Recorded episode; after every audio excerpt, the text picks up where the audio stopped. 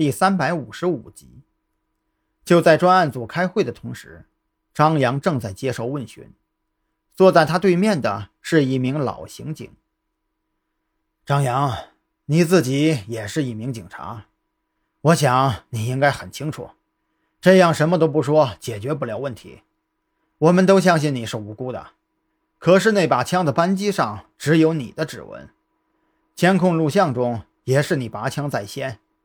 如果你不说出当时的情况，谁都帮不了你。老刑警面露苦笑。他被李栋安排过来问询张扬，最开始是拒绝的，因为他不愿意看到自己的同志坐在对面的位置上，更不愿意用自己亲手写出来的问询记录送一个明知道无罪的同事进入监牢。张扬依然沉默，他低头看着手上的手铐，脑海里不断回忆着当时陆安的面部表情，他清晰的记得。枪响的瞬间，陆安的脸上写满了欣慰，那是一种彻底安心的欣慰，也是让张扬觉得无法理解的欣慰。他非常确定，陆安是一心求死，却始终想不明白这背后到底是为了什么呢？难道仅仅是因为陆安不愿意在刑场上赴死，而想要随便拉一个人垫背？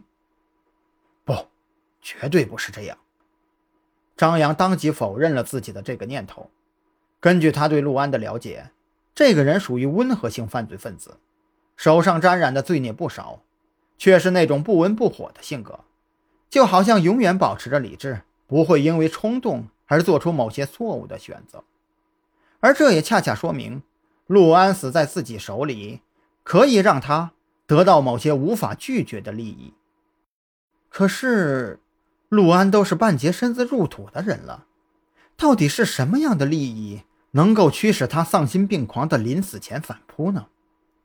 张扬觉得自己的脑袋都快要炸开了。被关在这间审讯室里，自己说什么都是徒劳的，任何辩解在监控录像面前都显得苍白无力。况且，正如面前这位老刑警所言，那把枪的扳机上只有自己的指纹。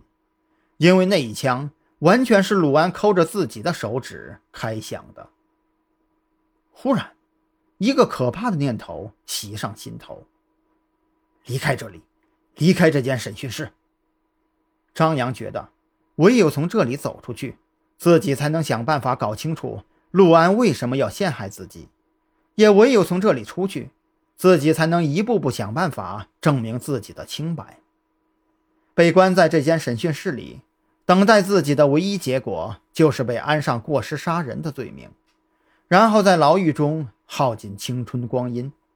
那样的话，别说是查清楚当年女友跳楼的真相了，就连陆安为什么要丧心病狂地拉自己垫背，都会变成永久的谜团。可是，自己怎么才能出去呢？张扬下意识地看向手铐，面前的老刑警身上肯定有钥匙。可问题在于，自己怎么才能拿到钥匙呢？就算是拿到了钥匙，又怎么离开刑警队呢？要知道，这里可是刑警队的驻地，外面最少有百十来号的刑警，就这么贸贸然跑出去，跟找死没有什么区别。